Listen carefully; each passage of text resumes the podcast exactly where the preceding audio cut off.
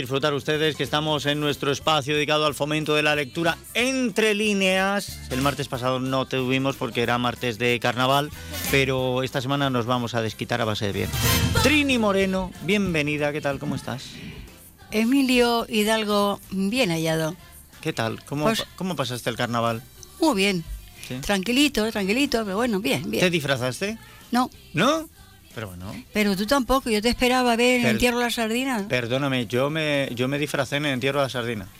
Lo que pasa es que no pude hacer todo el recorrido. Tuve que quitarme porque tenía que venir a la radio, tenía algunas cosas que hacer aquí y ya era una cita cerrada y no, no pude. Pero llegué hasta, hasta la mitad de Pintor Mendoza, porque además íbamos muy despacito con las retailas del Trascacho. Claro, yo lo vi en la calle 6 de junio, o sea Claro. que tú ya... Pues ya dejé a mis niñas, dejé a mis niñas en la comitiva fúnebre y les dije a la llorarlo mucho y pasarlo bien. Y lo debieron de pasar muy bien porque la pequeña, Emma, que no quería ir, a los 40 metros que llevábamos me dijo, papá, me lo estoy pasando muy bien. Y luego cuando bajé, se había subido al, al concurso de lloros con una compañera suya. La pequeña. Sí, sí, sí, sí, sí, Sí. Porque la mayor subió el año pasado conmigo, pero dijo que este año sola no subía. Y se subió una, una amiga de Emma, Lisa, y dijo, voy contigo. Y se subieron las dos allí a llorar. O sea que Eso que se lo pasó bien. Y además sí, es sí. una buena manera de tomar lo que es ese día. eso. En y- ese sentido. Y disfrutar, señor. disfrutar el, el final del carnaval. Claro que hay que disfrutar. Bien, dicho esto, porque hoy no vamos a hablar de carnaval, No. hoy vamos a hablar de... Oh, todo lo contrario. de- ¿De qué vamos a hablar? Pues hoy vamos a hablar de la novela de Harper Lee, Matar un ruiseñor. Ah, muy bien, una fiesta. Oh, una fiesta, sí, Por sí. eso, claro, no, tiene nada que ver. Es una novela de esas que, que impactan y, y- y es de las pocas, bueno, por lo menos según, según mi opinión, que una vez llevadas al cine le pasa lo que a los santos inocentes. Bueno, pues esta... Hasta la, gana. Sí, y la interpretación de Gregory Pez en el papel de Atticus, con razón le dieron el Oscar. Sí, es una maravilla. Porque es algo, madre mía, maravilloso. Pues empezaremos a hablar de la escritora que nace en Monroeville, en Alabama, Marruel, el 28 de abril del 26 y, y muere a los casi 90 años, el 2016. Es una escritora estadounidense y es conocida pues por esta novela que vamos a hablar hoy, por Matar un ruiseñor. Fue la obra ganadora del premio Pulitzer y fue su única obra publicada durante 55 años, hasta que al cabo de más o menos esos años publicó B y pone un centinela. Pero que fue escrita, esta fue escrita con anterioridad por la autora, a mediados de los años 50, y es en realidad el primer borrador de su primera novela. eh, escúchame, ¿has elegido a Harper Lee y, y Matar a un ruiseñor por algo en especial o por el orden de...? No, no, lo he elegido por el orden en que lo hemos leído. vale. Porque me gusta por la noche oír la radio, Onda Cero. Bien. En mi casa está Onda Cero de día y de noche. Y hay algunos días que hablan de, de novelas. Es que Y empezaron a hablar de matar a un ruiseñor y cuando explicaron el resumen, la sinopsis, ya me enamoró la novela. Entonces la propuse para que la leyésemos. Vale, te lo digo porque fíjate lo que son las cosas. A veces, Casualidades. A veces la vida es así. El martes pasado no tuvimos el espacio. Bien, ayer, ayer, se cumplieron ocho años del fallecimiento de Harper Lee. Murió el 19 de febrero del 2016. Sí, O sea que, ¿ves? lo que son las cosas. ¿eh? sí señor, 19 de febrero de 2016. Ha venido a caer en la fecha. Casualidades. En la fecha, para que veas. Para que ¿Cómo veas. va? Bueno, pues Harper Lee, Harper Lee, eh, y, y qué nos vas a contar? No sé si más de ella o de la obra o qué. No, eh, ya mm, os voy a hablar de un poquito de todo. Empezamos con, con la obra, que matar a un ruiseñor, pues mm, eh, ganó el Pulitzer y se convirtió en un clásico de la literatura estadounidense. Está ambientada en los años 30 en Alabama, en el sur de Estados Unidos. Y la trama gira en torno a Atticus Finch. Para mí es el personaje más encantador, aunque también la niña y el hermano, mm, también Jenny Scout, eh, es que es como ve en la sociedad de su tiempo esta niña. Eh, la novela transcurre en tres años, desde los seis años de, la niña de Scout hasta los nueve. Y, aunque aborda cuestiones muy controvertidas, se caracteriza también porque hay momentos cálidos y momentos de buen humor y el ejemplo como padre. O sea, como abogado, defendiendo lo que en aquella época era indefendible, defender a una persona de raza negra. Estamos en Estados Unidos, eh, estamos en Alabama, en uno de los eh, estados sudistas, eh, secesionistas, y tenemos a, un acusado de un crimen negro que en aquella época, solo por defenderlo, te juegas la vida. Sí, pero si en las novelas la mayoría hay que llegar al final, en este, en este ya es increíble, increíble el final que tiene. Así es que este sí que hay que leerlo. Bueno, yo siempre digo que hay que leerlos todos, ¿no?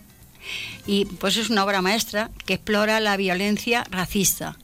Es sobre todo luchar contra el racismo y el poder de la lealtad en el sur de Estados Unidos. Y a través de esta novela, Harper Lee nos sumerge en una historia que deja una profunda impresión en quienes la leen. de esas novelas que no se te va a olvidar, nunca, nunca. Y luego el título, eh, porque yo me pensé, ¿y por qué matar a un ruiseñor? ¿Por qué poner ese título? Dice, como matar a un ruiseñor, arrestar a Bo, que era el negro al que acusan de haber matado, que el hombre no había hecho nada, dice, no serviría para nada y sería hacerle daño a alguien que nunca tuvo intención de hacer daño a otros. Eh, como puede pasar un ruiseñor, un señor, un ruiseñor, ¿qué daño le hace a nadie? Pues, pues este hombre, ¿qué daño le hace a nadie? Dice, así a lo largo de la novela, matar ruiseñores se asocia con la injusticia, la inutilidad y la crueldad me llamó mucho, mucho, mucho la atención porque estaba buscando y ya no, en su momento, ¿y por qué matar a un ruiseñor? Pues Hombre, porque, porque es eh, la representación de asesinar la inocencia.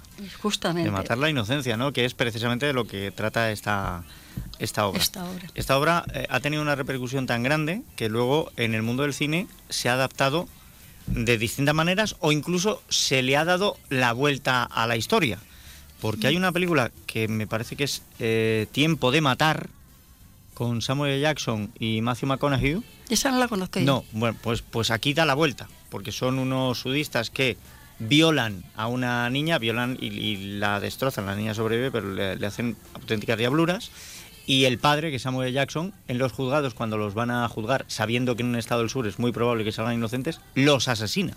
Entonces la película es Matthew McConaughey, abogado blanco, defendiendo a Samuel Jackson y, todo lo que sufre de presiones y demás. Y bueno, pues véanla, no les voy a desvelar el final, pero es, bonito también.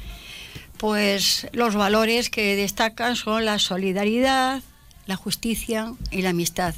Pero es que además visto desde los ojos de un niño. Y el ejemplo de padre. El ejemplo de padre, el hombre es viudo y tiene que estar eh, con los hijos, enseñándoles con el problema de estar defendiendo a un negro. Mm. Es que hay frases que, alguna, me gusta destacar frases, pero esta vez no lo he hecho para obligar más, entre comillas, a que se lea, porque emociona. Emocionan las frases y las preguntas de los hijos hacia el padre y casi más la respuesta y la crueldad que se ejerce eh, sobre, sobre el propio padre a través de los hijos, porque se ejerce una presión y una crueldad, y los mm. niños no entienden por qué todo esto y por qué el padre en principio los pone en riesgo, ¿no? o está haciendo eso que parece que va a destruir a, su familia, y parece que el padre se convierte en enemigo de toda la sociedad, y bueno, es un hombre de principios. Hay que ver cómo lo explica. Sí, sí. y, aconsejable que primero se lea la novela. Sí. Pero que después se ve la película. Y luego que vean la película, efectivamente, porque es una, es una maravilla. Genial. Es una maravilla. Hoy pues, pues muy bien hoy vamos a terminar con música o no vamos a terminar con música. Hombre, claro. ¿Sí? ¿Y qué has elegido? A ver, pues, hombre, para quitar un poco de hierro, mm, pero vamos hablando también de defender, pues eso que todos seamos iguales, que defendamos la raza, la libertad de opinión, pues mestizaje de escape. Ah, muy bien, muy bien, muy bien, muy bien, muy bien. Sí, sí, sí, sí, sí.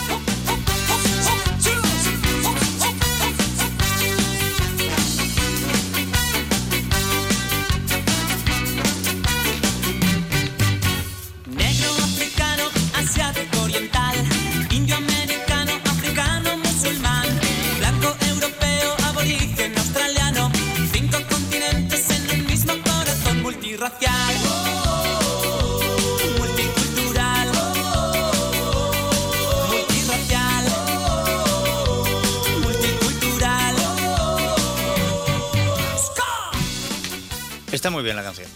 Está muy bien porque cada raza tiene unos rasgos distintivos que se ven a simple vista y otros que no, otros que tienes que conocer para darte cuenta de ellos, ¿no? Que son los que forman la multiculturalidad.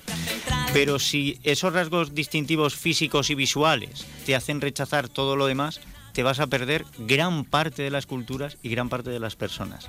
Con lo cual em, es importante que nos dejemos de, prejuicios y que abramos la mente a conocer a los demás. Seguro que habrá cosas en otras culturas que no nos gusten, pero ya avanzaremos entre todos a, que todo vaya mejor. Pues sí, porque todos aprendemos de todos. Eso es. Pero además aprendemos lo bueno y lo malo, por lo cual vamos a ceñirnos en lo bueno, que si uno analiza muchas veces está por encima pero se habla menos de lo bueno. Además hay mucho más bueno que malo en todas las gentes, en todas las razas, en todas las culturas. Y en este espacio también aprendemos todas las semanas. Así que en siete días volveremos a estar aquí, entre líneas, con Trini Moreno. Que pases buena semana. Que pases buena semana. Sé buena. Y que, exactamente. ¿Eh? Y que seas bueno tú también. La justicia, ¿dónde está? en los altares del camino. Eh, suscita también